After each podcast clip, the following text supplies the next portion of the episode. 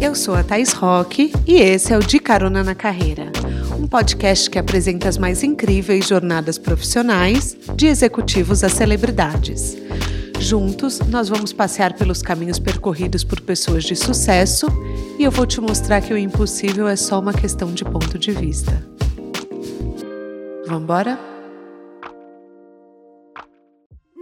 Nobody knows, na, na, na, na, na. Mas eu sei que essa entrevista vai ser maravilhosa hoje. Meus caroneiros, o convidado dessa semana vem direto do Grey Sloan Memorial Hospital, ou seja, de Shondaland. Se você não entendeu muito bem o que eu disse até aqui, provavelmente você não é fã do seriado Grey's Anatomy. E tá tudo bem, porque essa conversa não vai ser especificamente sobre a série, mas vai ser sobre a construção de uma carreira no entretenimento. Claro, também é sobre Hollywood, as coisas boas de trabalhar lá, os desafios. Quem acompanha o podcast sabe que eu adoro ouvir os perrengues dos convidados e hoje não seria diferente. Então, com a gente, o Beto Scubs. Ele é brasileiro, roteirista de Grey's Anatomy. Nascido em São Paulo, ele passou a infância em Piracicaba, no interior do estado. Ele aprendeu a falar inglês sozinho para poder ler os livros do Star Wars. Ai, gente, que fofo. E depois disso, graças a CAPES, ele ganhou uma bolsa para estudar em Los Angeles, na UCLA, uma das melhores universidades dos Estados Unidos. Ele já vendeu um programa para Sony, já escreveu para Globo e agora integra a equipe de Grace. Um episódio escrito por ele tem uma família brasileira com foco, vai ao ar no final desse mês, inclusive. Apertem os cintos que a estrada do Beto já começou.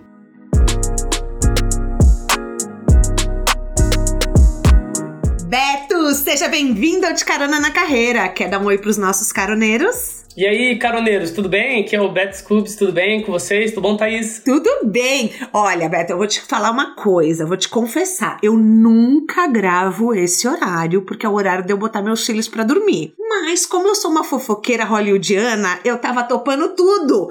Você oferecia qualquer horário, a gente já tentou agendar de sábado. Agora eu tô gravando, tipo, quase nove da noite aqui no Brasil. Então, eu, olha, só pra você, viu, Beto? Só pra você saber que já começou especial esse episódio. Eu, eu peço desculpa para as crianças, então. é claro que eu não sou um cara difícil, é só por causa do fuso mesmo. Eu sei, eu sei. É um prazer enorme estar aqui, com certeza, com certeza. E obrigado pela, pela paciência e pela. E pela é, flexibilidade de conseguir me encaixar, embora eu sei várias vezes a gente teve que reagendar não tem final problema. de temporada, bastante coisa pra fazer. Então agradeço a paciência. Não, não tem problema nenhum. Eu super entendo e aliás adorei conhecer um pouco mais da sua rotina. Eu li que você demorou para conseguir trabalhar um trabalho legal como roteirista em Hollywood. E agora aos 41 anos, você me corrige se eu estiver errada, tá? As coisas estão rolando muito para você. E eu gosto de falar isso porque as pessoas têm a ilusão se comparam com Mark Zuckerberg da vida, que tem que dar certo aos 17 anos. Em algum momento você achou que o seu sonho de ser um roteirista em Hollywood fosse uma loucura? Ah, sim, com certeza. É, as pessoas. É, é, é, tem aquele, aquela frase, não sei se é uma frase já batida ou não, mas de que o, o sucesso da noite pro dia demora 10 anos para acontecer, né? Uhum. No meu caso foi bem mais que 10 anos, demorou pra caramba o meu sucesso da noite pro dia. Então não foi da noite pro dia, não, pelo contrário. Eu, eu comecei.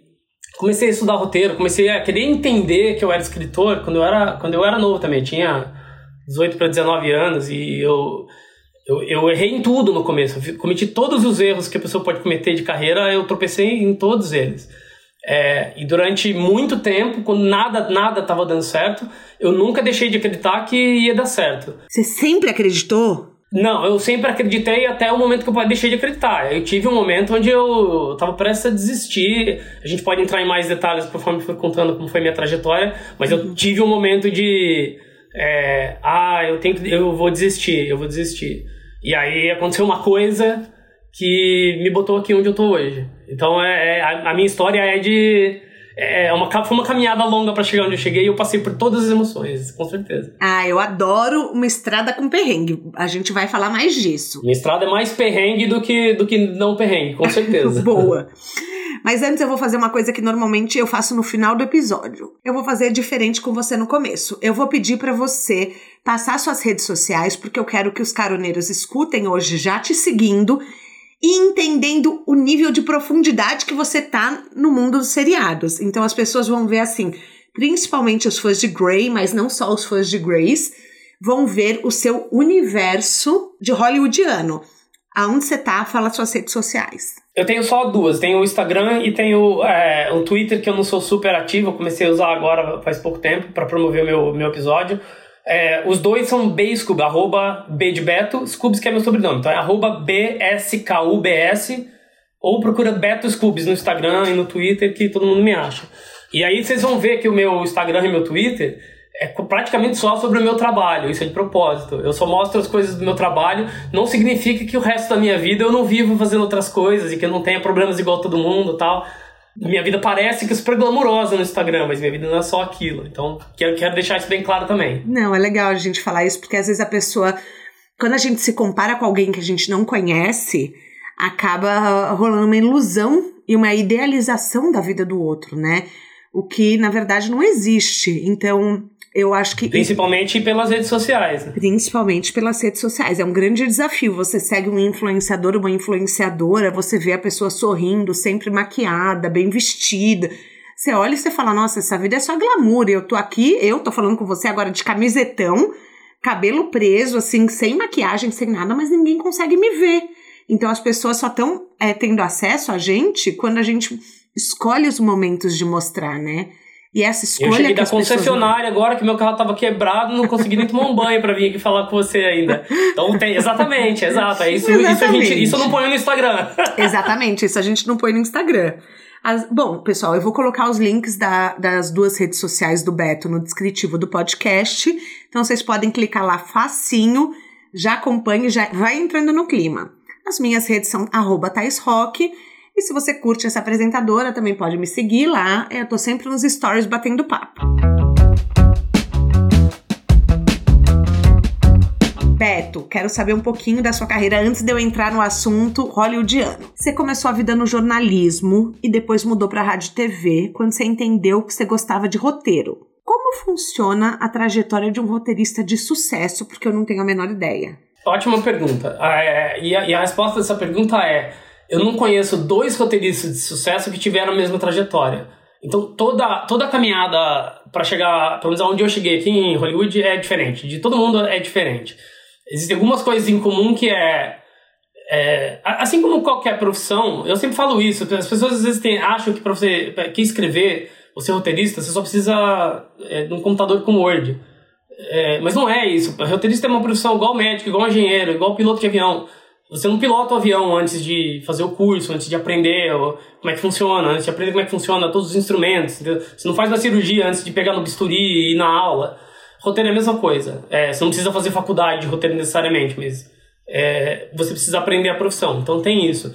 Depois disso, cada um faz um caminho diferente. Tem gente que pô, dá uma puta sorte no começo da, da coisa e de repente tá, pá, já tá lá. Tem gente que fica anos e anos trabalhando como assistente, fazendo trabalhos de, sabe, levar o carro do patrão para lá e para cá.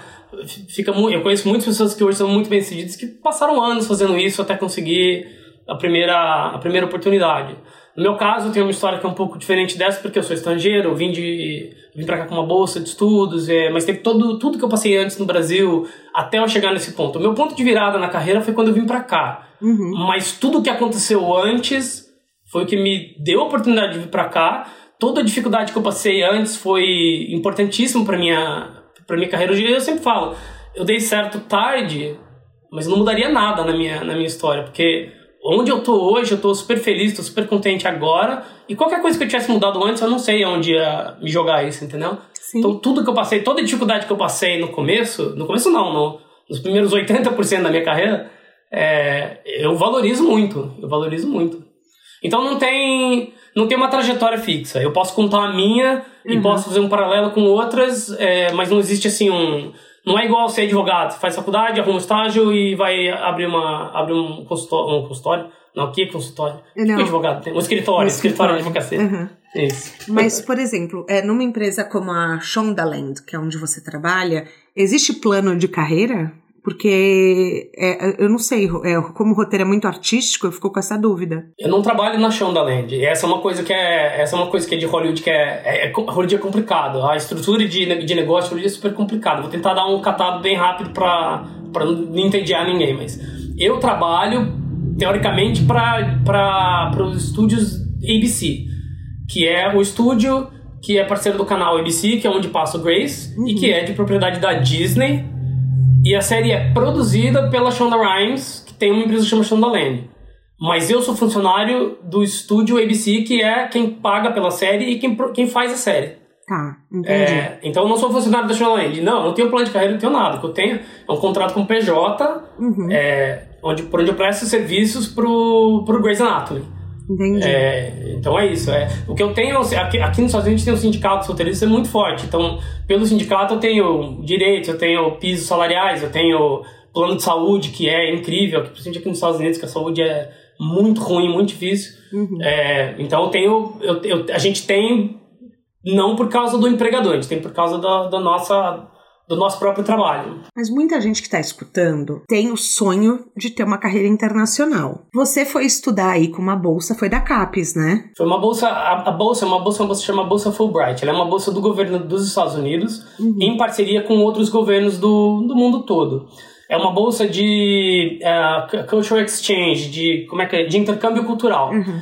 Ou seja, eles fazem essas parcerias para trazer pessoas de outros lugares do mundo para os Estados Unidos e mandar pessoas dos Estados Unidos para outros lugares do mundo. Então, no Brasil, essa parceria é feita com a CAPES. Uhum. Então, minha bolsa foi uma bolsa CAPES Fulbright. Aqui nos Estados Unidos, eu não sabia quando eu, quando eu me inscrevi na bolsa e quando eu só fui entender o, o que ela é quando eu cheguei aqui. Ela é muito importante, ela é muito, assim, você fala para as pessoas, ah, eu, eu sou bolsa Fulbright todo mundo fica, nossa, bolsa Fulbright, sabe? Uhum. E eu uhum. não sabia. É uma, é uma, uma oportunidade que eu tive e só tive graças ao CAPES, graças a essa parceria e graças ao investimento que tinha na educação quando eu tive essa oportunidade. Sim, é importante falar isso, porque hoje o investimento é quase zero, né? A gente sabe, é complicado. Mas assim, você conseguiu fazer um networking bom aí com o passar do tempo. Que dica que você daria para os nossos caroneiros que sonham em ter assim, contatos internacionais? Existe uma maneira de vocês se aproximando pelas, das pessoas ou é mais pela faculdade mesmo? É, não, não é tanto pela faculdade quanto pela proximidade. É, embora isso esteja mudando desde o Covid, as coisas estão acontecendo muito mais coisas que são à distância, são virtuais. Uhum. Mas quando eu cheguei aqui, Hollywood é um, é um lugar onde as pessoas gostam de ir almoçar, ir jantar, gostam de fazer festa no sábado. É, então, deixa o que acontece. Aqui, Los Angeles é uma cidade que vive, respira cinema e televisão e, e indústria do entretenimento. Todo lugar que você vai, você vai qualquer café, você, as pessoas estão lá, todo mundo está escrevendo um roteiro no café, todo mundo, todo mundo mesmo. É, então, então aqui tem isso. Você, no meu caso, a faculdade ajudou, claro, que, porque eu já entrei lá, eu já tinha a minha comunidade, eu tinha o meu grupo de pessoas que estavam uhum. fazendo a mesma coisa que eu, isso ajudou muito. Mas era a proximidade da indústria aqui. Além de tudo que eu falei antes, né? Todo o estudo, Sim. todo o talento, o trabalho, o esforço. Estar aqui é, é, era importante. É, eu não sei quanto isso vai mudar com, com pós-Covid, com as coisas à distância, com o trabalho à distância. Uhum. É, mas assim, é, é, importante. Tem tanta gente tentando fazer o que a gente está tentando fazer, e eu estou falando especificamente isso de Hollywood, não, não posso dizer de outras áreas, mas tem tanta gente, a concorrência é tão gigante, que é muito mais fácil o cara escolher daqui mesmo, entendeu? Se tiver uma pessoa mais próxima dele, é mais fácil. Mas não é impossível. Existem pessoas que. É, é, todos os estúdios daqui olham para a América do Sul, olham para o Brasil, Netflix tem negócio aí, Amazon, Apple, as agências têm representação é, sul-americana. É, é, difícil, mas não é impossível. Mas tem bastante roteirista estrangeiro? De, de uns anos para cá tem tido mais, porque de, de uns anos para cá o pessoal aqui começou a acordar para o valor da diversidade não, não a necessidade nem a politicagem correta da diversidade, mas o valor da, da diversidade. Eu fui contratado no Grace porque eu sou latino, porque eu sou brasileiro, porque eu falo outra língua, porque eu era pobre, porque eu tive exposição à violência. Fui contratado por isso, não a despeito disso. Então hoje tem uma valorização mais desse tipo de, de, de voz e de experiência e de mundo que você traz, que não é só americano homem branco que era era 90% de todas as salas de roteiro até alguns poucos anos atrás. É, então tem de uns anos para cá tem tido mais oportunidade. Não sei o quanto, não sei te dizer o quanto, mas Sim. Nossa, mas é, eu não, é menos difícil hoje do que era nisso. Até... Também porque assim, a, a, é, tem um psicólogo organizacional que eu sempre falo aqui no podcast que chama Adam Grant. E ele fala que as pessoas mais bem-sucedidas da área da moda são pessoas que moraram fora, que tiveram acesso a, assim, a diversidade de cultura, diversidade de trabalho, não só da moda, de várias áreas, inclusive, que ele estudou. E agora você me falando isso, porque é uma ignorância da minha parte, eu nunca pensei que é, o quanto a gente carrega da nossa bagagem para os roteiros, mas é verdade, né? A, Tudo, 100%. A 100% do que a gente escreve é, vem da nossa vivência, 100%. E quando não é da nossa vivência, é quando você percebe que o trabalho é médio. Uhum. O trabalho é. Eu, eu tinha um professor na faculdade que dizia isso, que é, você escreve bem quando você começa a escrever tudo que é feio dentro de você. Quando você traz de, de, de dentro de você todas as vergonhas, todas as coisas que você passou. Eu, se, eu sempre achei que ser brasileiro e ser estrangeiro era a minha fraqueza aqui, comparado com as pessoas que eu conheci aqui. Uhum. Até eu descobri que não é. Meu, meu superpoder eu ser estrangeiro, eu ser diverso, eu ser diferente. É mais difícil de eu chegar onde eu cheguei, mais difícil de eu abrir as portas. Mas aí quando você abre, você tem a oportunidade de expandir as coisas. Você... A gente acabou de fazer um episódio do Grace que é uma história que conta a história de uma família brasileira. Eu escalei, consegui escalar um ator brasileiro. A gente pôs a bandeira do Brasil lá e, e, e, o cara fala português no episódio, entendeu? E nada disso teria acontecido se o pessoal que comanda o Grace, que dirige o Grace, que produz o Grace, não desse oportunidade para um brasileiro, um latino, de outra cultura, de outra cor, de outra. tá na, na sala de roteiro. Sim, nossa, que incrível. Caramba, é verdade isso. É, e, e, amei essa parte que você fala que a gente escreve o que a gente tem de mais feio dentro da gente, os nossos medos, os nossos. Porque eu sou uma escritora amadora e eu tô escrevendo um romance. E muito do que eu me julgava e me criticava era por eu me ver muito na personagem. E eu falava, mas se eu tô escrevendo uma ficção, não devia ser completamente diferente de mim? E daí que eu fui conhecer a autoficção Daí eu fui entender um pouco mais sobre isso. Mas eu, fa eu falava, ah, eu acho que é errado eu me ver na personagem. E agora você falando Não, isso, eu me conectei é muito. É o contrário. Claro, é o contrário. Você quer se colocar na personagem porque porque senão ela é genérica. Senão, se você não estiver contando uma verdade através da personagem, não precisa ser você. Você não está escrevendo um documentário em forma de, de livro. Uhum. É, mas você está trazendo a sua visão de mundo, você está trazendo as coisas que você vê, as coisas que você enxerga, as coisas que você pensa, as coisas que você tem medo, as coisas que você gosta, não gosta. Você está colocando isso na personagem. Eu não sou médico, eu escrevo uma série de médico. Uhum. Mas aí você tem. O cara briga com a namorada. É, eu briguei com as namoradas. Se o cara vai pra balada, fica bêbado e passa uma vergonha. Eu, eu passei a vergonha. É, o cara é um brasileiro que tá precisando de ajuda médica e é confuso isso. Eu passei por tudo isso, entendeu? Uhum. É, então tem, tem muito disso. Você, hoje em dia, se você assiste o Grey's Anatomy até o Stage 19, tem muita coisa que você vê que é que é da minha vida pessoal, que é da vida pessoal da minha esposa, que é. Então, vocês é... trabalham juntos. Vocês já botaram alguma Isso. briga de vocês na série? Já, uh, já, um monte, um monte, tem um monte. Eu amei. Um monte. Um monte, acontece direto. Aí, a Kylie, que é minha esposa, ela é redatora-chefe do Station 19, né? Uhum. É, então, assim, direto, eu tô sentado com ela assistindo o episódio, eu falo, Kylie, por que, que você tá tirando sarro de mim aí na rede nacional ali? Sabe? Claro que de, de brincadeira. Mas tem, tem assim, histórias assim, que eu, que eu, ah, quando eu era mais moleque, eu fui na balada, fiz tal coisa e tal, aí vou assistir Station 19, tá lá a história que eu contei pra ela.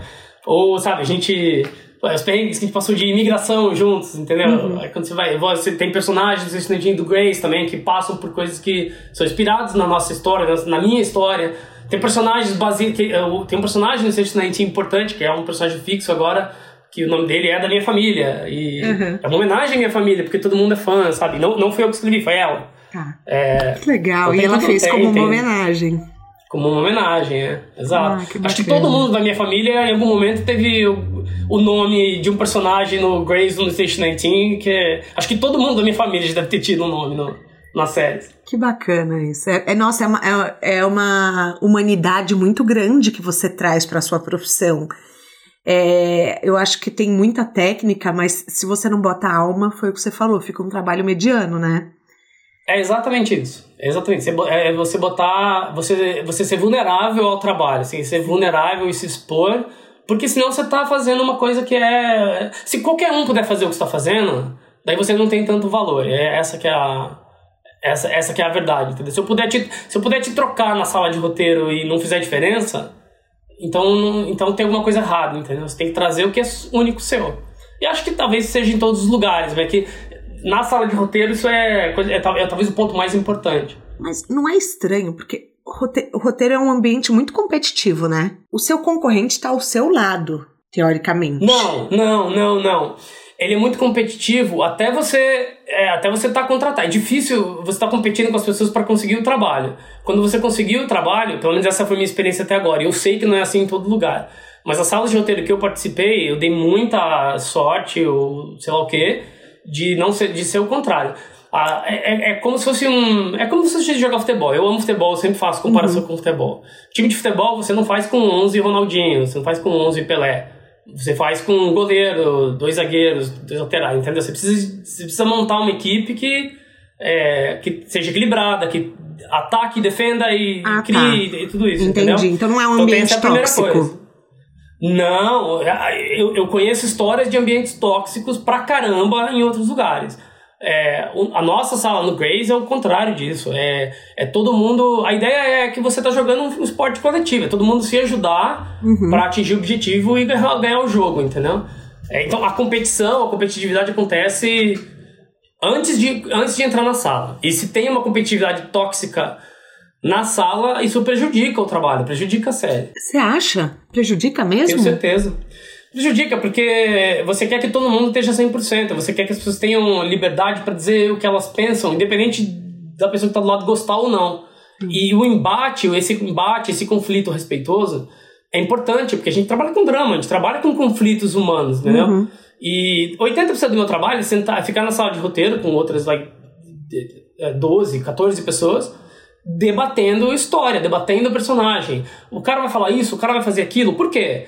É, olha, aí cê, cê, na minha experiência, uma vez aconteceu comigo, tal coisa, aí eh, a gente vai, escuta, pensa, será, mas será que esse personagem faria isso ou não? Então, o debate, a argumentação é, respeitosa uhum. é, o, é a coisa mais importante que a gente tem. Então, faz parte, da, faz parte do nosso trabalho isso.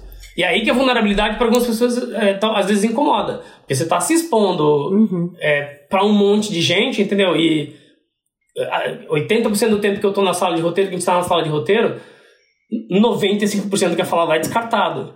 Mas para chegar no que é usado, tem todo esse processo. Às vezes você fala uma coisa na sala que é serve para nada, mas serve para começar uma conversa que vai terminar dali a uma hora numa ideia genial, mas que só aconteceu porque alguém falou um negócio lá que não serviu para nada no começo. Exatamente. Então tem todo esse processo uhum. de construir uma ideia, de passar por, por, por etapas que tudo isso é importante. É por isso que é importante ter as pessoas na sala que são diferentes uma das outras, mas ao mesmo tempo tendo noção de qual é o objetivo de todo mundo, que é o mesmo. Agora que a gente entrou no assunto hollywoodiano das fofocas, que o pessoal ama, Daqui a pouco, eu vou fazer um vai e vem, tá? Porque eu sou meio digressiva, então eu vou, volto nas perguntas. Você entrou numa série que tem 18 temporadas. Assistir as 17 primeiras fez parte do processo seletivo? Não do processo seletivo. É quando eu fui contratado, eu sabia, eu tive, eu fui assistir porque eu queria saber, eu queria conhecer, saber o que está acontecendo. Ah, você assistiu? Todas? Sim. Opa, tem que assistir. É, é assim, foi um binge louco, né? Tipo, uhum. Tipo, você vai assistindo assim, está, sei lá, passando roupa, atendendo telefone, escrevendo um e-mail e o Grey's Anatomy tá, tá lá no fundo, né? Minha esposa, quando ela, ela trabalha no Grey's Anatomy desde antes que eu, ela começou lá antes, antes de mim. Quando ela pegou o emprego, assim, a nossa vida era tudo que a gente fazia era com o Grey's Anatomy no fundo. Uhum. É, então é tem um estudo de Grey's Anatomy que rolou ali. E aí também eu acompanhei, desde que ela entrou, assisti todos os episódios porque. É, por, causa, por causa dela, né? Pra acompanhar o trabalho dela e tal. Então, sim, tem, a gente tem que assistir, faz parte. Te incomodou as coisas terem rolado pra ela antes do que pra você? Olha, Hollywood tem uma coisa. Então, essa é a parte da competição que é difícil. É difícil, porque é muito. É muita montanha russa. Um dia você tá lá em cima, um dia você tá lá embaixo. É, quando, quando eu comecei, quando eu tava na faculdade ainda, eu vendi um, uma série de TV pra Sony. Eu fui a primeira pessoa da minha turma, da minha classe, que vendeu alguma coisa para alguém. Uhum. É, e aí isso gerou ali uma atenção, gerou uma, gerou uma coisa que foi super legal para mim. E também gerou um desconforto e um ciúme nas pessoas que estão próximas de mim que me amam, e são os meus amigos. E, Sim, mas é, humano, é, é, é, humano Isso. esse sentimento. Uhum. Exato, porque tá todo mundo ali naquele mesmo trem se ajudando, mas ao mesmo tempo, poxa, por que, que deu certo para uma pessoa e eu ainda tô aqui, entendeu? Uhum. Então isso aconteceu. A, prim a primeira coisa que eu tive foi assim. Aí eu Aí eu me formei, aí, aí, aí que veio minha fase pós, pós-Hollywood de perrengue. Porque quando eu acabei a faculdade, eu não tinha mais a minha bolsa, não tinha mais é, meu plano de saúde. E aí eu tava trabalhando pro Brasil, fazendo freela, ganhando em real. E a minha esposa era assistente, sabe? Então a nossa vida foi muito, muito, muito difícil. Eu paguei, passei muito perrengue, dificuldade financeira, dificuldade de saúde, é, nesse período entre, entre a gente se formar e ela entrar no Grace. É, aí quando ela entrou no Grace, foi também foi resultado de seis, sete anos de, de fazer um trabalho que é um trabalho que ninguém quer fazer, é, uhum. é, que é o trabalho de, de assistência. E aí depois de muita, muito sofrido, aí ela entrou no, no Grace. E aí, primeira reação que você tem é uma alegria imensa, é, é, é, claro que você tem isso. Mas aí eu pensei, putz, agora, todo, e, e os, meus, os meus outros amigos da, da, da minha turma, é, todos, todos, todos são muito bem hoje, todos são pessoas né, de, de notabilidade na indústria. E, eu fui, e aí eu fui a última pessoa que ficou para trás. Eu fui o primeiro que, que, que vendeu. Sim e fui o último que deu certo. A vida é cíclica, né? Sim. É, então eu, então eu tive, sim, eu tive um período onde eu tava, nossa, mas por que. Por que, que tá, será que sou eu? A culpa é minha? Eu que sou ruim? É todo mundo melhor que eu? Eu tive, tive sim, tive, passei esse. Uh, eu nunca, nunca trouxe isso pra dentro da minha relação, nem pessoal, nem profissional, claro. Mas os sentimentos existem, sim, de dizer, de pensar, de, de, de, poxa, de, um, de ter um ciúme, ter uma inveja. Eu queria estar fazendo isso também. Claro. Tem sim, tem, tem muito, a gente passa e é difícil pra caramba. Difícil pra caramba. O que não pode é, é desistir. E não, e deixar eu, contaminar a relação, né? E achar que é culpa do outro, Isso. o timing da vida ser diferente, né? Exato, e não é. Porque a gente, poxa, a gente. É, é, um dos motivos pelo qual a gente se dá tão bem, inclusive profissionalmente, é que a gente estava lá se ajudando na, no perrengue. Uhum. Sabe? Quando, quando um queria desistir, o outro tinha que ir lá e falar: não, não pode, a gente tem que continuar. Olha tudo que a gente já fez, olha tudo que você já fez, olha onde você vai chegar é, teve muito isso dos dois, entendeu? Então, quando, quando alguém consegue alguma coisa, entre a gente é só, é só alegria. Sim. Exceto por um, ali uns seis meses que eu passei. Daí eu tava desempregado, não tava. Rolou um período de eu não tava fazendo nada de importante, nem nada de. E aí, você fica. Nossa, será que nunca vai dar certo para mim? Será que não vai dar certo? Vai dar certo para todo mundo, menos para mim? Sim. E é uma coisa ilusória, né? Porque você tá no mesmo ah. trem ainda, você tá na mesma jornada. Mas é difícil, eu, eu passei muito, muito, muito por isso, sim. Aí eu fui trabalhar na Globo. É, poucos meses depois que ela começou a trabalhar no Grace, eu fui trabalhar na Globo. E aí tudo começou a dar certo de novo. Mas você, o que, que você veio fazer na Globo se você sonha em construir uma carreira nos Estados Unidos? É, duas coisas. A primeira coisa é o seguinte: a bolsa Fulbright que eu tive, ela é uma benção, foi a coisa mais maravilhosa que aconteceu na minha vida, porque graças a essa bolsa eu tive a oportunidade de fazer todo o resto. Eu não estaria aqui se não fosse essa bolsa de estudo. Porém, ela vem com um, um grande porém, que é quando você se forma, você, não, você não pode tirar o green card se você não for passar dois anos no seu país de origem que é para você levar de volta para o seu país de origem o que você aprendeu o conhecimento tá é. O problema é que eu, eu não sou médico, eu não sou engenheiro, eu não preciso estar no local do, de trabalho. Quando eu tô aqui em Hollywood, as pessoas do Brasil querem, me procuram muito mais. Quando eu tava aqui, as pessoas me procuravam muito mais para trabalhar e, eu geri muito mais emprego, eu dei muito mais retorno para o Brasil. Eu dei palestra, eu dei aula, eu dei. É, é, eu, eu criei seriado, tudo enquanto eu estava aqui trabalhando para o Brasil. Mas a lei é que eu tinha que ficar dois anos no Brasil. Entendi. E, então eu sabia que alguma hora eu tinha visto de fiquei com visto de artista aqui durante sete anos. O A2, é, né? On. On. É. é o A2 é o pessoal que vem junto com, com o On. Isso, isso. É, então eu fiquei com visto On muito tempo, mas ele é meio restritivo. Ele é um negócio que toda vez que você vai e volta, você fica meio tenso se alguém vai te barrar na imigração, tem que pagar. Todo, é, é toda uma coisa complicada. É, então eu não podia tirar o green card. E aí, quando a Globo me fez uma oferta para eu, pra eu criar uma série, e era um trabalho super legal, com um salário super legal, um projeto que é, era muito legal, eu sabia que eu ia ter que ir pro Brasil e, e, passar esse tempo. E aí foi o momento que a gente falou: bom, é agora, né? Agora é o tempo que eu tenho que ir pro Brasil começar a tirar isso. É, a série ainda Brasil, não foi ao ar, né?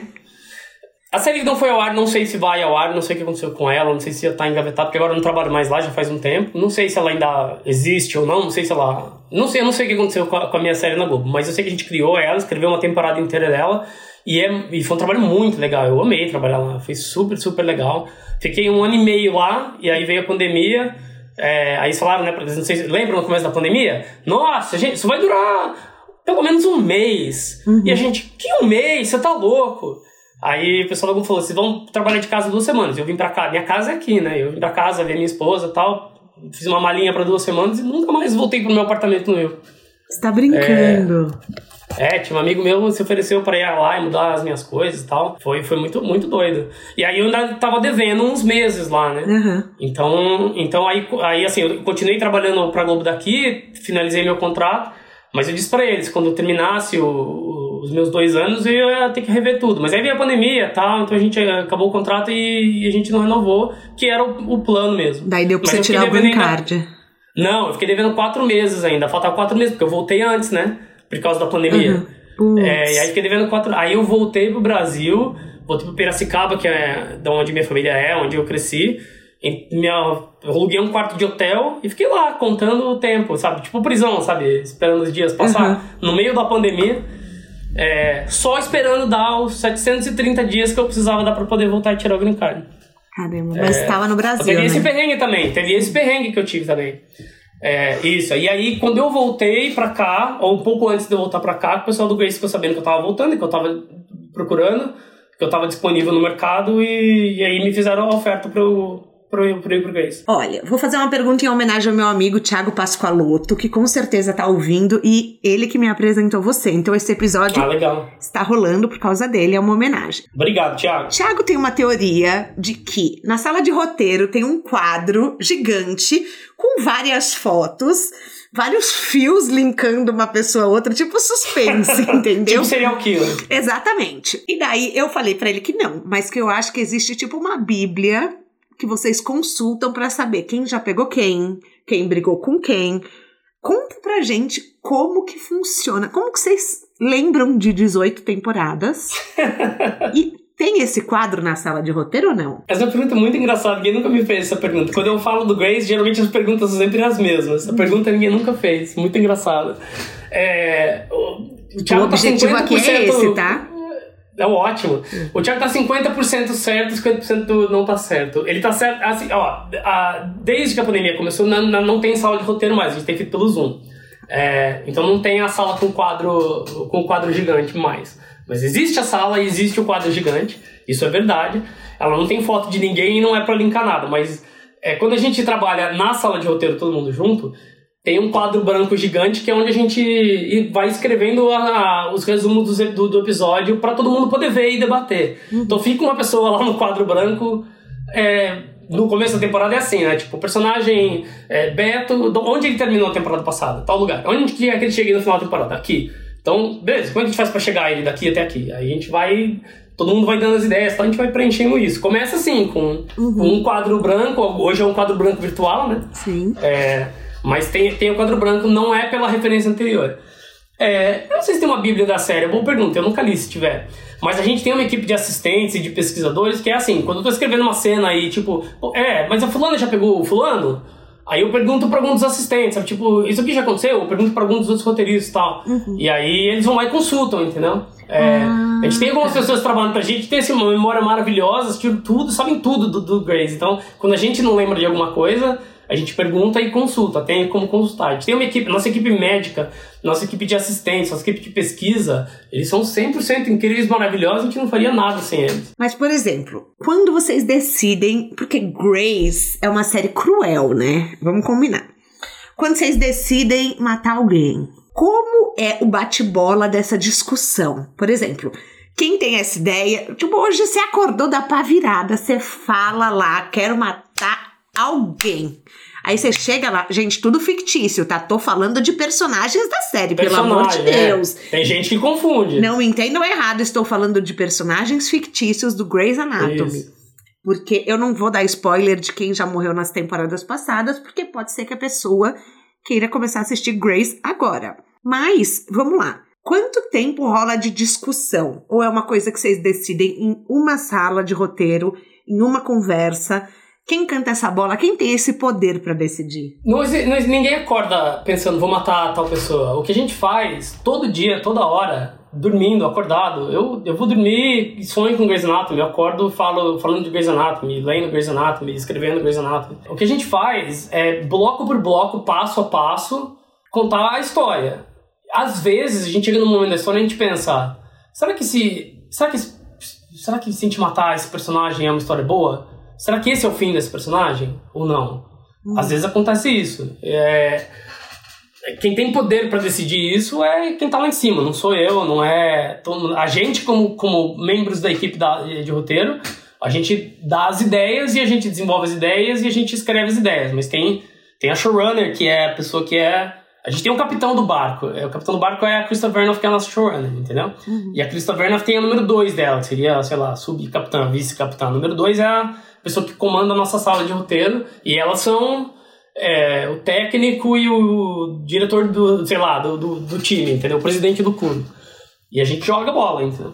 É, então acontece, às vezes elas trazem, tipo, tá na hora de matar esse personagem, é importante isso, ou a melhor história é essa.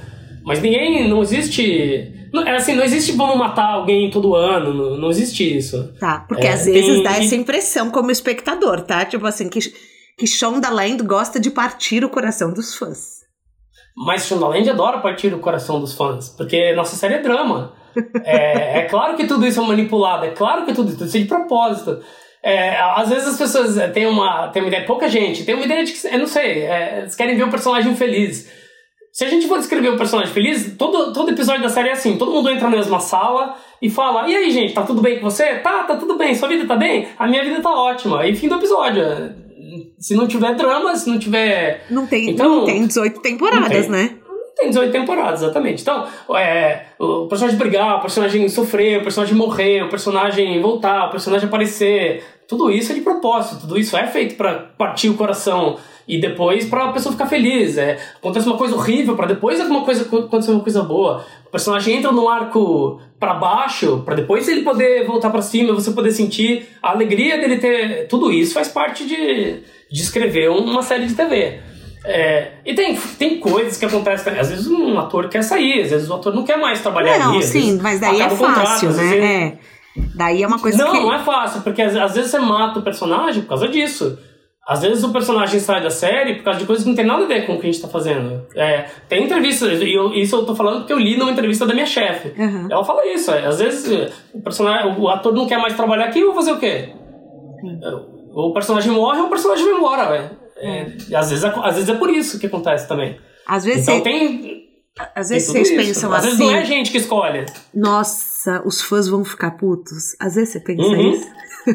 Claro, claro, mas a gente não pode reagir aos fãs, porque se a gente fizer tudo que, tudo que o fandom quer, é o jeito mais rápido de decepcionar o fandom, porque ele, não existe. A, gente, a, a outra coisa é, as pessoas têm às vezes uma impressão de que é, o cara critica o episódio que aconteceu ontem, mas esse episódio já está escrito faz quatro meses. Esse episódio já está sendo produzido faz dois meses. Até chegar na, na tela, aí as pessoas acham às vezes que é, porque fulano de tal falou no Twitter tal coisa, no outro episódio, isso tudo já tá escrito faz tempo. A gente não, não tem, dá para reagir ao que aconteceu hoje, na semana que vem. Sim. A gente tem um arco, um mapa, um planejamento que é, é longo, entendeu? E é claro que o nosso objetivo é agradar os fãs. É claro que é esse o objetivo, mas para agradar os fãs, às vezes tem que desagradar o, o amor que ele tem por um personagem. Porque é drama, esse, isso é drama. É verdade. É, é os altos e baixos. A gente, o personagem precisa sofrer para ganhar alguma coisa, igual na nossa na vida real. E é por isso que as pessoas não param de assistir Grey's Anatomy. E a sensação de insegurança que tem no Grey's Anatomy é uma das melhores coisas, porque realmente você sabe que qualquer personagem que tá ali quando, quando o cara entra numa situação de perigo, quando o cara entra numa situação de. É verdade, você sabe que tipo, ninguém vai segurar ele, ele porque, ele é, porque ele, ele é bom. pode morrer mesmo, é. É tipo Game of Thrones, mesmo. é. Game of Thrones, é tipo The Walking Dead. É, uhum. Você assiste, você, a gente assiste por causa disso, porque a gente sente a tensão mesmo. É, é verdade. É, e essa, essa, é uma das melhores coisas do Grey's Anatomy. É, eu acho que é por isso que faz tanto sucesso, você não acha? Eu acho, eu acho que é, é assim, é uma, é uma construção e evolução dos personagens. Você vê os personagens da temporada 1 e eles, os mesmos personagens da temporada 18, ou os que entraram depois, e eles são pessoas diferentes, eles, eles passaram por uma jornada. É uma evolução de carreira para o pessoal que, quer, que, que gosta disso, da, que, quer, que quer. Pô, o cara começou lá, ele era um interno residente, bêbado, briguento, não sei o que lá. Hoje ele é um pai de família, responsável, que é chefe de uma ala de cirurgia, não sei o que lá do hospital. Olha de onde o cara saiu, onde ele chegou, entendeu? É verdade. É verdade. São... Tem um discurso famoso do, do Richard no primeiro episódio que ele fala: de vocês aqui, X% de vocês não vão dar certo, X% vão falhar. Eu me lembro no meu primeiro dia na UCLA, na, que foi a universidade que eu fiz aqui, o, o diretor-chefe do nosso programa subiu no palco e falou: 90% de vocês aqui nunca vai conseguir um emprego em Hollywood, porque essa é a, essa é a estatística. Que horror! No primeiro, primeiro dia de universidade, fez igual o Grey's igual o Richard no Grey's Anatomy. Vamos lembrar aqui que o lema do podcast é que o impossível é uma questão de ponto de vista, tá, gente? Exato. E aí, e aí o que aconteceu? A nossa classe, essa classe, foi a classe, eu acho, mais bem sucedida da história da UCLA. Então, da nossa classe Funcionou, de então, lá, talvez 28 o método pessoas... dele. É, com certeza, com certeza estudar lá funciona, mas ele é um, ele é um cara que assim, ele era. É, é, ó, é, a verdade é essa aqui. Agora, quem, quem correr atrás, quem escrever, quem trabalhar, com, quanto mais você fizer isso, mais chance você tem. A gente tinha nosso grupinho ali que era isso. A gente, nossa vida era fazer leitura de mesa, ajudar um ao outro, ler o roteiro um do outro. É, e essas pessoas que eram dessa turminha que entrou nessa barca juntos, tá todo mundo bem sucedido, assim, desde pessoas que estão indica, foram indicadas ao Emmy é, várias vezes, pessoas que são showrunners de outras séries, a Kylie, que é número 2 do Stage 19, é, é, uma classe de muito sucesso. A gente, a gente destruiu a estatística dele no nosso ano. Yes. Que é uma coisa que eu tenho certeza que, ele queria, é isso que ele queria mesmo. Sim, com certeza. Eu imagino isso, nossa, é, é, verdade. Por isso que eu acho tão interessante assistir seriado. Você me perguntou antes de começar por que eu sou fã da Kim, né? E a Kim não é um seriado, mas ela é vida real. Porque eu gosto de ver a evolução das pessoas.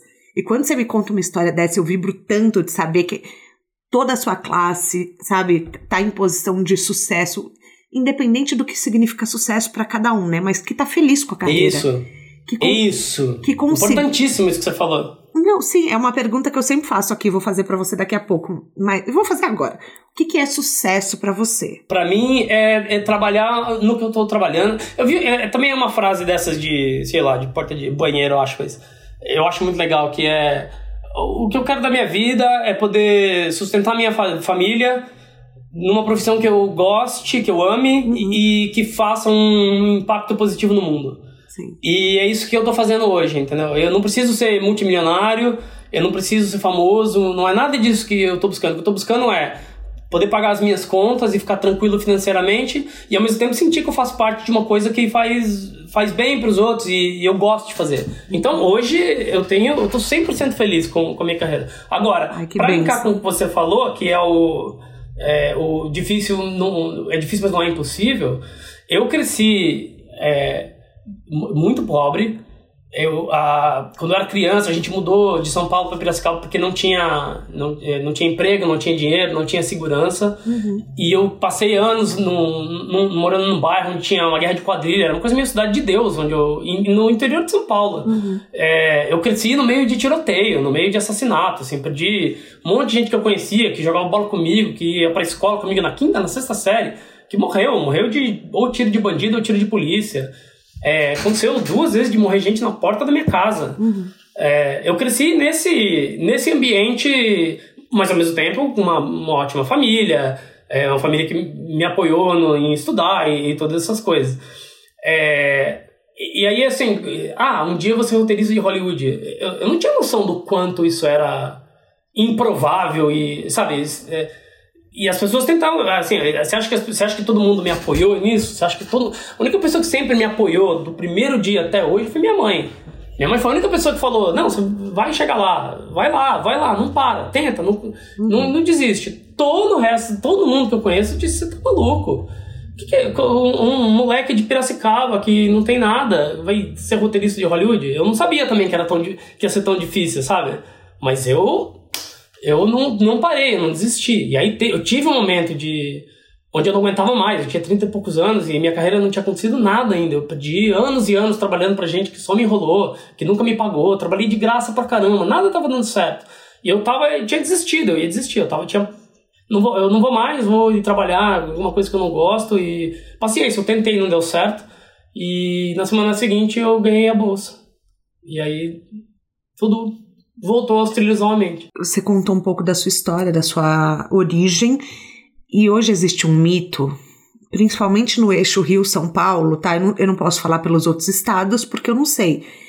Que uhum. se a pessoa é, é, é classe média, o filho deve aprender inglês desde cedo e estudar numa escola bilíngue. Eu sempre gosto de trazer cases de sucesso que não seguiram padrão. E você não estudou numa escola bilíngue, aliás, você aprendeu inglês sozinho por causa do Star Wars. Isso. Isso. Então, e eu acho, eu acho legal a gente contar isso aqui, porque às vezes as pessoas é, investem até o que elas não podem para de repente achar que é a única possibilidade de dar um futuro melhor para o filho. E não é bem por aí, né? É, é cada, como eu disse, cada história é uma história. No meu caso, é, eu estava crescendo nesse ambiente que eu, que eu contei agora, mas ao mesmo tempo, a minha mãe sempre me estimulou muito a ler. Então, desde pequenininho, eu lia muito o gibi, lia gibi do filme da Mônica, gibi da Disney. Uhum. Mas foi daí que eu, eu aprendi a escrever, porque minha mãe, quando eu era criança, me dava muita coisa para ler. Independente da pobreza, da dificuldade, independente de estar estudando em escola. Eu estudei em escola particular num, um, durante uns anos e depois eu fui estudar numa escola do estado que, como eu falei, sabe, tipo, metade do povo que estudava comigo era fazia parte de alguma gangue. Era uma pessoal sabe, de, de, de 13, 14 anos tava traficando cocaína no banheiro da escola. É, mas ao mesmo tempo minha mãe tava me dando coisas para ler, tava me dando esse apoio, entendeu? Não tinha dinheiro, mas tinha uhum. intenção, tinha a vontade, tinha a gente não vai, não era isso, não era com escola bilíngue. Era a presença da minha mãe e, a, e o estímulo da minha mãe, minha mãe me, me olhando para mim dizendo: você vai chegar em algum lugar, você tem você é a capacidade para isso, independente da gente ter os meios ou não. Os meios a gente vai descobrindo depois. E aí o que aconteceu foi isso, eu descobri Star Wars em algum momento ali, eu assisti Star Wars, já era, já era eu cheguei tarde no Star Wars e eu me apaixonei pra caramba. E aí eu li uns livros que tinha em português e, e eu, eu me apaixonei por Star Wars não foi por causa dos filmes, foi por causa dos livros. E aí eu queria ler os outros livros que tinha naquela série, e aí fui na livraria, fui comprar o livro que eu queria, e só tinha em inglês. Uhum. Aí eu saí, eu lembro, eu saí da livraria assim, meio triste e tal, aí eu pensei, ah, quer saber? Eu vou, vou, vou comprar o livro e vou, vou aprender inglês, vou ler o livro. Aí eu voltei, comprei o livro, comprei um dicionário de inglês, e demorou, sei lá, um ano pra ler a porcaria do livro. Mas quando eu terminei ele, eu sabia muito mais inglês que. Não é que eu fui estudar inglês, eu não fui estudar inglês. Eu queria ler os livros de Star Wars, eu queria ouvir, entender as músicas que eu gostava, que eram em inglês. Eu queria. Eu queria. Aí, aí depois dos livros eu fui achei, achei os roteiros de Star Wars. E foi quando eu achei os roteiros de Star Wars que eu pensei: ah, isso, isso, é, profi isso é profissão? Dá pra ganhar dinheiro, dá pra ganhar vida fazendo isso? E demorou anos para entender que eu, eu podia fazer isso como profissão. Aí tem toda uma coisa de eu ter ido lá fazia jornalismo e, uhum. e sabe, não, não entendia o que, que eu tô fazendo de errado, não tô feliz com isso. É. E aí eu descobri, eu fui. Achei, achei umas fitas VHS do curso de rádio e televisão que era curta-metragens. E aí. Ah, é isso que eu queria estar escrevendo. Eu queria estar escrevendo filme, igual Star Wars. Demorou anos para eu clicar essas duas coisas na cabeça, sabe? É, mas é, eu passei por tudo isso e não, é, não, não sei. Se você puder pagar uma escola bilíngue pro seu filho, ele, se for bom para ele e tal, claro, super legal. Mas, mas não é o único caminho pro sucesso. Não. Não existe, nem, não existe um único caminho pro sucesso. A menos. Tem, existe o berço de ouro, né? Existe nascer rico já. Mas Aí isso também é não quer fácil, dizer né? que é caminho pro sucesso. É, a pessoa pode ter berço de ouro, pode não ter nenhuma ambição. A pessoa pode não ter nenhuma disciplina, nenhum foco pode não ser produtiva. Isso não quer dizer nada. É, na verdade, até, é até mais provável que a pessoa que, que já nasce sem entender o valor do, do trabalho, o valor do dinheiro, o valor do esforço. Eu, eu, eu falo isso, eu, eu dou muito. Eu dou muito valor para todo o perrengue que eu passei aqui, para toda a dificuldade que eu passei aqui, porque é só por causa disso que eu consigo hoje desfrutar e aproveitar as coisas legais que eu tenho. Se eu não tivesse, se eu não pudesse comparar com as coisas que eu tive antes, eu talvez não soubesse. Eu conheço aqui muita gente assim que cresce num ambiente onde aqui tem muito dinheiro, tem muita gente muito rica. Uhum. E a gente conhece, né, essas pessoas, conhece os filhos dessas pessoas, pessoas que já nascem num elas já nascem e crescem num ambiente onde não existe não, não existe a palavra não, não existe não tenho, não quero, não posso, entendeu? E nem sempre isso é, é isso não é a melhor coisa para para criar uma criança, para dar, para criar o caráter de uma criança. E é como você falou, muito menos para dar ambição para a pessoa ser alguém na vida. Sim. É, é com certeza, com certeza.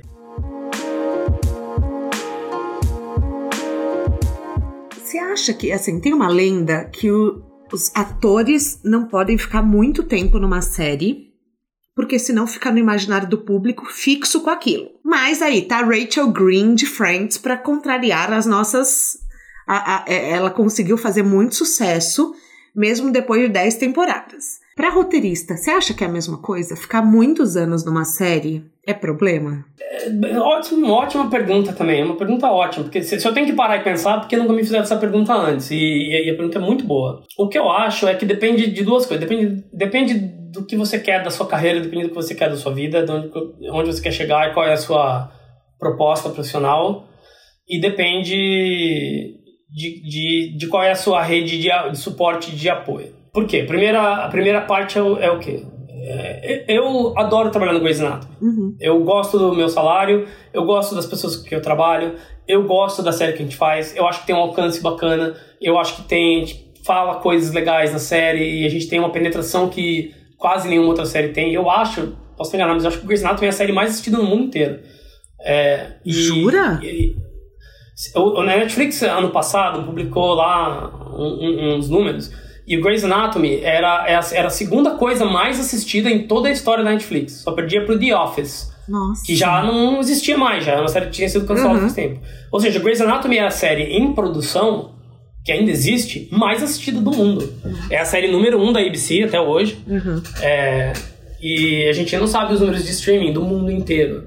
Mas dá para extrapolar a partir daí, né? Se é a série número um e tá no ar há 18 anos, a série todo ano ela fica mais cara para produzir, né? Se, é, se ela não é cancelada, se ela é renovada todo ano, é porque ela dá, dá lucro.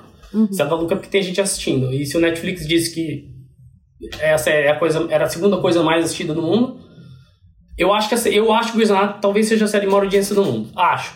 Não tenho prova. Ou seja, você tá, assim, você tá no lugar de topo para você estar tá na sua profissão. Isso, exato. Eu, e e, e, eu, eu não preciso ser o. Não preciso ser a cara do Grey's Anatomy, não preciso ser o showrunner do Grey's Anatomy pra saber que. pra dar muito valor para isso. Uhum. Eu tenho a oportunidade de fazer um episódio do Brasil, com, sabe?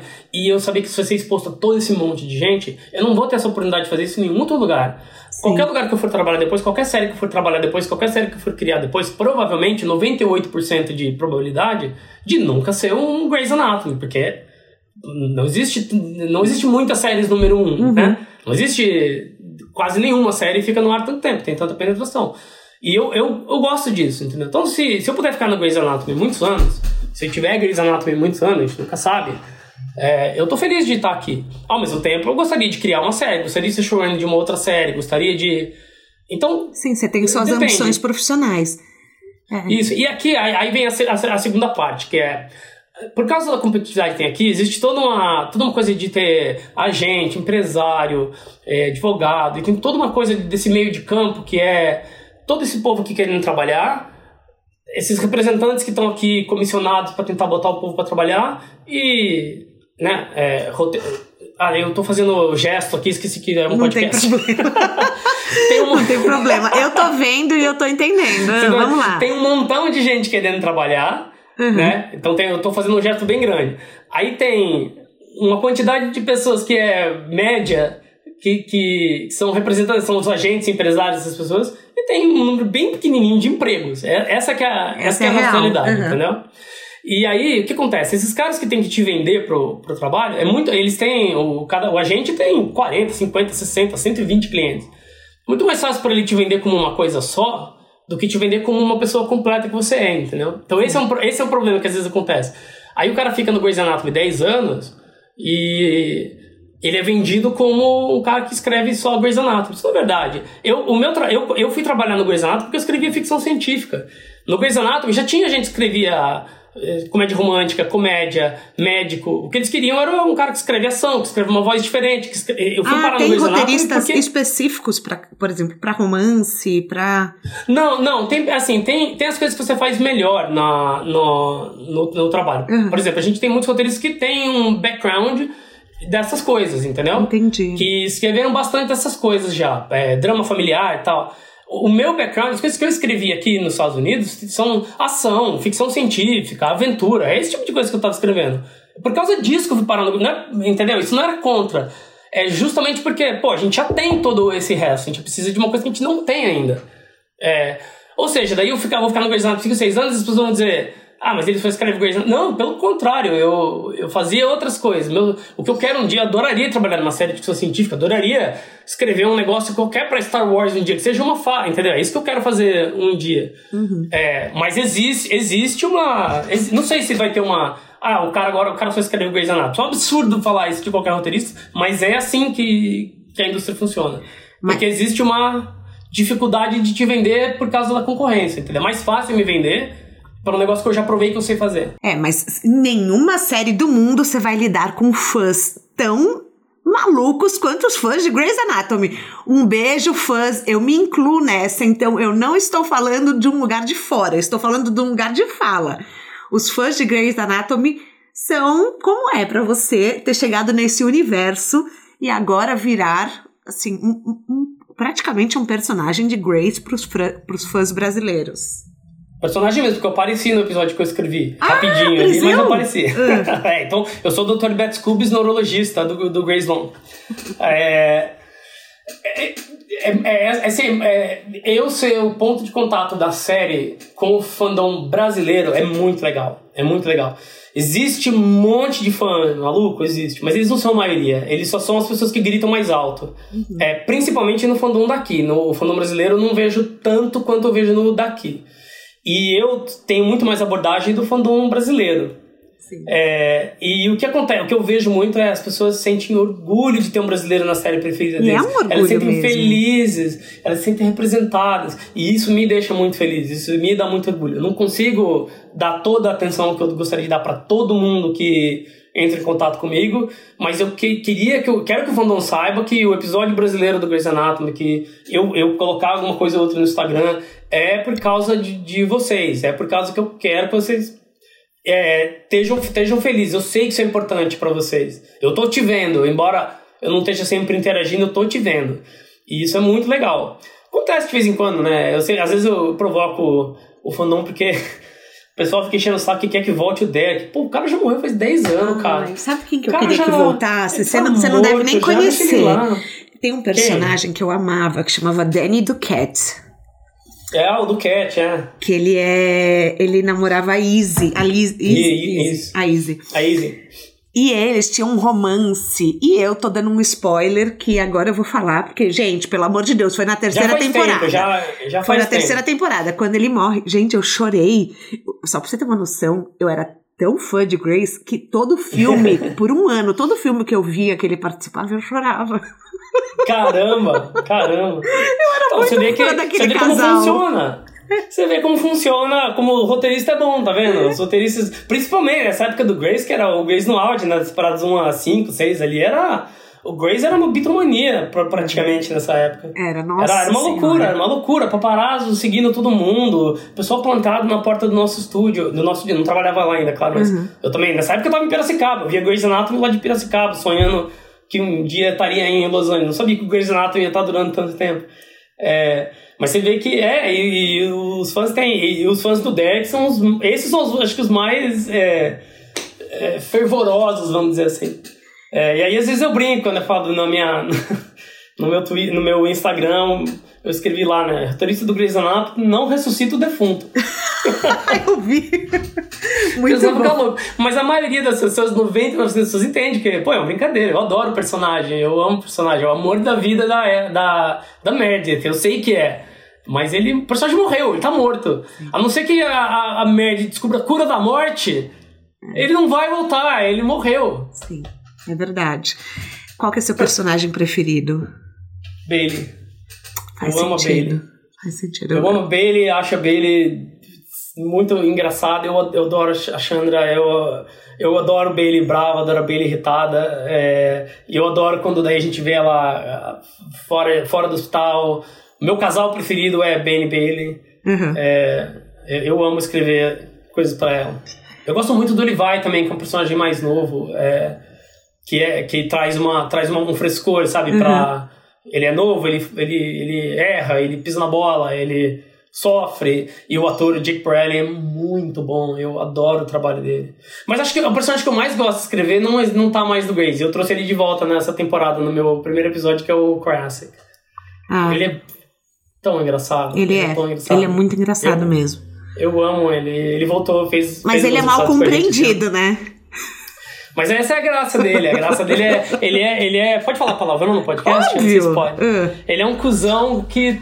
que que é bem intencionado, mas ele é um cuzão. É. E é legal, isso é legal pra caramba, porque ele não é um, da, ele não é um personagem que todo mundo fica pagando pau e babando ovo. Ele é um cara que vem, enche o saco e fala besteira e fala merda, mas você sabe que ele tem boa, você sabe que ele é uma boa pessoa no final, mas ele traz esse choque, ele traz esse antagonismo, ele traz esse conflito, traz esse. E, isso é engraçado. E o Greg, que é o ator, ele é muito. Qualquer coisa que a gente escreve pra ele quando ele fala, fica engraçado. É, não, é inacreditável você ver. Você é o jeito, né? pra ele e uhum. assiste. É maravilhoso, maravilhoso. Eu adoro. É, mas dos nossos regulares, hoje é, hoje é a Bailey. Ó, oh, tá faltando uma foto com a Shonda no seu Insta, tá? Com a Shonda? É. Mas eu não vi, então. Eu não vejo a Shonda, porque a Shonda agora trabalha na Netflix. A Shonda ah. não tá ah. envolvida mais no nosso dia a dia. Esse que é o lance. Conheci a Shonda eh, duas ou três vezes em festa, em, em ocasiões sociais e tal. Ah. Mas ela não faz ela não faz parte do nosso dia. Tem um escritório lá no nosso estúdio, que ainda continua lá tal para ela, mas eu não tenho contato com ela igual tenho com as pessoas que estão no dia a dia do Grace. Porque assim, eu sou mais fã dela do que de todos juntos, tá? Do que de todos os atores. Porque a Shonda, ela é. Assim, ela é uma persona, né? Ela é. Um ícone, ela é um ícone. ícone. Você já assistiu é, é o discurso dela que ela deu na faculdade que ela se formou? Não, eu já Vou li sobre esse discurso, mas eu não assisti o discurso. E eu sei que é uma, é uma coisa super famosa. É. É, a Shonda, ela, assim, ela, a transformação que ela imprimiu na TV americana e quem ela é, por ser uma mulher, por ser uma mulher negra e, e por ter conseguido trazer para a TV tudo que ela conseguiu trazer e, e, e quebrar barreiras, e quebrar barreiras de, de, de, de representação, de quem está na tela, uhum. ela é, ela realmente ela é um ícone, ela é uma força da natureza, ela não é, ela é é, não é à toa que ela é quem ela é. Não é à toa que você gosta mais dela, que é uma escritora, do que do, do próprio elenco da série. Diz tudo sobre ela. É, se, se assim, se eu tivesse a oportunidade de ver qualquer personagem de Grace ou a Shonda, eu ia escolher ver a Shonda. Eu, eu entendo, entendo perfeitamente. Eu como roteirista também. Os meus, os meus ídolos são pessoas que não estão na frente da câmera. Então eu entendo perfeitamente isso. E ela é realmente, ela é um exemplo de de, de carreira, de como sair de um lugar e se transformar numa. Ela é uma máquina, ela é uma marca, né? Ela é. Não, e depois, ó, gente, quem não leu, Caroneiro, a Shonda tem um livro que eu acho que chama é, O Ano em que Disse Sim. Eu vou deixar o link no descritivo do podcast. É, é muito bom, é muito bom. Ela fala sobre. Ela tinha tanto costume de dizer não para as coisas que daí um ano ela resolveu se desafiar e dizer sim para tudo que dava medo para ela. É um livro muito bonito. Eu vou deixar Legal. o link depois, fica a dica para todo mundo. A gente tem um quadro aqui que chama Pneu Furado, que é assim, toda estrada tem um erro. Só que esse erro às vezes ensina mais do que um MBA, do que uma faculdade. Acaba sendo um erro bom, um aprendizado. Que erro que você considera na sua carreira que te ensinou mais do que qualquer MBA? Eu tive um momento da minha carreira onde era um momento onde tava, nada estava acontecendo. Eu passei muito tempo trabalhando para pessoas que, que nunca me deram nada em troca. Nem dinheiro, nem um salário, nem nada, mas foram me enrolando durante anos. Durante anos é, eu fui enrolado por um monte de gente é, que sabia que sabia do meu talento, sabia da minha qualidade, é, e sabia que eu precisava tanto daquilo, que eu acreditava tanto naquilo, que sabia que eles podiam me enrolar para sempre, que, que, eu não que eu não conseguia sair daquilo. Eu deixei de fazer outras coisas por causa de, dessas pessoas, deixei de fazer outras coisas por causa desses trabalhos que nunca me deram nada, nenhum tipo de reconhecimento, nem pessoal, nem financeiro, nem um muito obrigado, nem nada. E eu aprendi aprendi, embora a Shondo tenha o ano do, do sim dela, eu aprendi o poder do não. Eu aprendi, eu aprendi que, que eu tenho valor e que meu trabalho custa alguma coisa e que meu tempo custa caro hoje e que, e que eu não preciso fazer, eu não preciso me sentir menos do que ninguém. E, que se, se eu não for valorizado no que eu estou fazendo, se eu sou bom no que eu estou fazendo e eu não sou valorizado no que eu estou fazendo, provavelmente é um pneu furado, provavelmente é um, não, não entra nesse carro, não entra nessa carona. É, Ai, eu quero chorar aqui. Esse foi, o meu, esse foi o meu erro. E, mais por outro lado, como, como acho que eu disse para você antes de começar, eu, se eu não tivesse passado por tudo isso, não estaria onde eu estou hoje. Eu não daria valor para tudo que eu, que eu dou valor hoje. Então, embora tenha sido horrível, embora tenha sido muito difícil, embora tenha sido devastador para mim, eu não mudaria nada, porque foi, eu aprendi isso, eu aprendi que às vezes você precisa falar não e as pessoas só te respeitam, só te valorizam se você se valorizar primeiro. Na sua mala de viagem, um livro, um filme ou um documentário, um TED Talk que mudar a sua vida, que você indica não precisa ser sobre carreira. Um livro, um filme ou documentário? Um, é, é, ou, um ou, ou, ah, Se você quiser indicar é, um e outro, ou um ou outro, alguma coisa que venha à sua mente, sem ser Star Wars, porque a gente já indicou. Eu ia falar isso, é, eu, tem que ser coisa... eu, eu, me lembro, teve um, filme, teve um filme que eu assisti em 1999, que foi o melhor ano da história do cinema, eu acho, pra mim. É, e, e, eu acho, hoje é claro que a percepção das coisas muda, mas quando eu assisti aquele filme, eu achei que foi um filme perfeito. E, e nessa época eu lembro que eu perguntava pros meus amigos, falava se você pudesse ter feito um filme que já foi feito, se pudesse ter sido você que fez, qual seria esse, esse filme? O meu era o, foi o Clube da Luta. É, foi um filme que, cara, ele é perfeito, ele é tecnicamente perfeito, ele é engraçado, ele é, ele é provocador, ele é autocrítico, ele é meta ele é tudo que eu queria que eu queria do cinema americano. É um filme que é um filme que além de ser de, de, de, de te dar o entretenimento, ele você não consegue sair desse filme e não ficar pensando nas coisas e não discutir com as pessoas depois e não falar sobre e questionar a realidade do, social, do, do capitalismo, da sociedade, do você não consegue sair dele do mesmo jeito que você entrou. Talvez seja esse o filme que assim eu assisti aquilo e pensei caramba, é, isso é muito é, eu queria ter feito esse filme. Que se conecta muito com o que você fala que você faz em Grace, impactar a vida das pessoas, né? É, isso, exato. E, e questionar as realidades que estão. É engraçado, Grace é uma novelinha, começou como uma novelinha, mas hoje a gente fala muito no Grace sobre sabe, questionar a realidade das estruturas que estão colocadas em volta de você. Por que, que as coisas têm que ser assim? Por que, que a gente fala assim para certas coisas? Por exemplo, no Grace a gente fala sobre isso. Por que, que, por que, que tem? Por que, que pessoas negras. É, são rejeitadas para fazer certos tipos de cirurgia baseado num exame de DNA só porque ela é preta. Uhum. Tem isso, acontece isso aqui nos Estados Unidos. Tem um episódio que a gente fez esse ano que é sobre isso. O cara vai lá, se, se ele marcar no formulário a raça dele, que ele é, que ele é preto, ele automaticamente é desqualificado de um monte de tipo de cirurgia. Por causa de um estudo tá de super ultrapassado. E, é. Por causa de um estudo super ultrapassado que diz que a massa corporal da pessoa é, preta é maior. E aí isso deixa a cirurgia mais, mais é, arriscada. Mas, pô, Nossa, todos, todas as pessoas negras têm, têm. Sabe, você tem que ver por caso por caso, pessoa a pessoa. Então acontece isso. Tem médicos que às vezes não podem marcar isso na. Se eles marcam isso na, na ficha do paciente, ele, o, ele, o paciente morre. É, então a gente estudou a história de uma menina que aconteceu isso. A família dela, teve gente que morreu na família dela por causa de um transplante que ela, que ela precisava fazer e eles não podiam, porque eles marcaram lá que eram pretos na, no formulário e desqualificado da cirurgia. E ela, o médico dela falou: Eu vou mentir no formulário e você faz a cirurgia. Você imagina como que é pra, como deve ser, né? Tipo, pô, eu podia ter salvado outras pessoas da minha família por causa de um X no, no papel. Nossa. É, então tem esse tipo de coisa, sabe? Que a gente, sabe, de questiona por que, que, por que, que a gente tem que seguir isso? Por que, que tem que ser assim? Tem que ser assim mesmo? Certas coisas? A coisa da saúde nos Estados Unidos é muito grave. É, e aqui ninguém, ninguém questiona o, o, absurdo que é o sistema de saúde daqui. E Grace é, faz isso. A gente faz isso muito. E a gente, a gente fala sobre abuso doméstico, sobre racismo, sobre, é, sobre preconceito, é, sobre transfobia, sobre homofobia.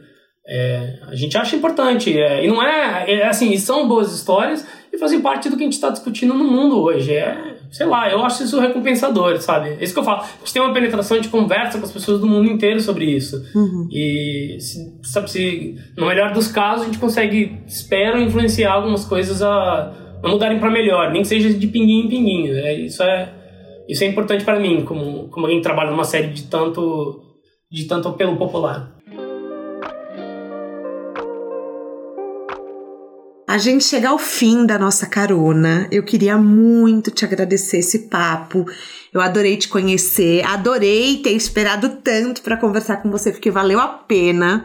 É, que bom. E eu espero assim, você foi muito sincero, você foi muito transparente, você foi muito honesto.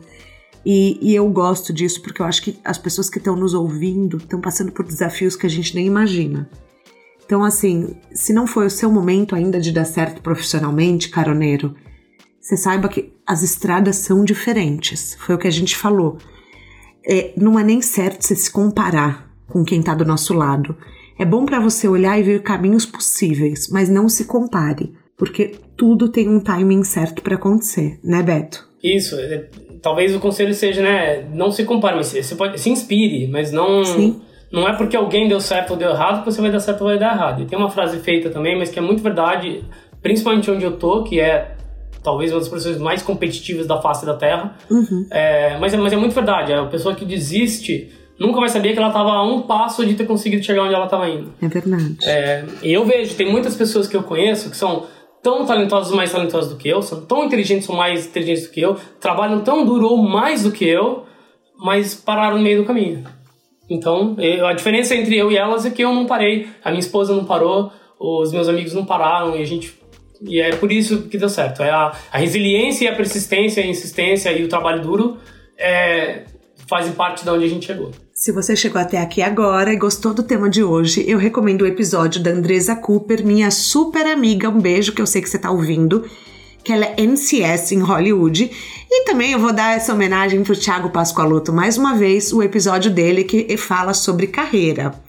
O De Carona na Carreira tem a consultoria de conteúdo do Álvaro Leme, a supervisão do José Newton Fonseca, a sonoplastia e edição do Felipe Dantas e a identidade visual do João Maganin. As dicas que a gente abordou até aqui estão todas no descritivo da plataforma que você nos escuta. Bora lá no Instagram falar mais sobre o episódio de hoje. A gente volta na próxima semana com mais um de Carona na Carreira. Um beijo grande.